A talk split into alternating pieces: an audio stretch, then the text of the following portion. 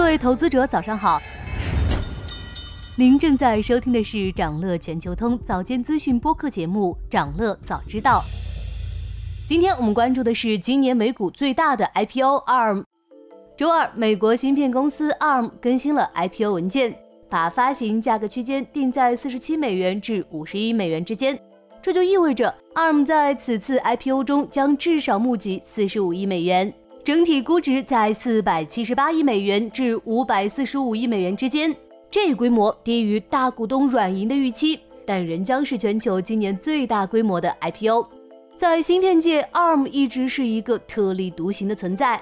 它不直接生产芯片，但全世界百分之九十五的智能手机啊都是用了他家的芯片架构。芯片架构这个行业讲起来比较复杂，包括指令集构架。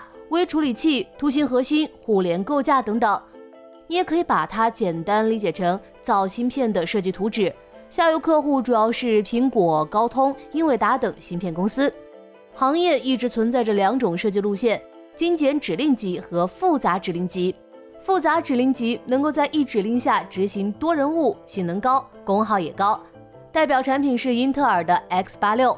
精简指令即每条执行一个任务，性能低，功耗也低。代表厂商就是 ARM。在 PC 时代，复杂指令集一直领先精简指令集；而在移动互联网时代，复杂指令集就有点杀鸡用牛刀的意思啊。能耗更小的精简指令集脱颖而出，成为手机市场的主流。ARM 就这样成为了手机芯片架构行业的老大，做起了稳赚不赔的包租婆生意。孙正义大概也看到了这一点，所以早在二零一六年，软银就花了三百二十亿美元将 ARM 买了下来。当时孙正义是希望通过 ARM 来布局人工智能的，但理想很丰满，现实呢却略骨感。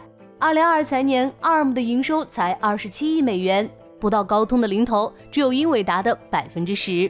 不是说全世界百分之九十五的手机都在用 ARM 的芯片框架吗？为何收入还这么低呢？聪明的你大概能猜到，芯片架构行业的市场规模其实并不大。行业收入主要有两部分：授权收入和版税收入。授权收入是向芯片厂商收取的一次性收入，版税收入则是芯片厂商把芯片卖出去之后，公司抽取百分之一到百分之三提成。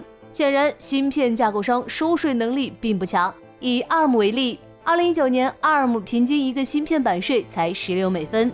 折合人民币不到一块二，比一瓶矿泉水的价格还便宜。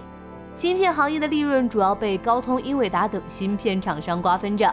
据报道，英伟达售价约四万美元的 GPU 芯片 H 幺零零，台积电赚一千美元；提供内存芯片的 SK 海力士赚两千美元，剩下超百分之九十的收入几乎全归英伟达。对此，ARM 也想改变定价模式，不向芯片厂收费。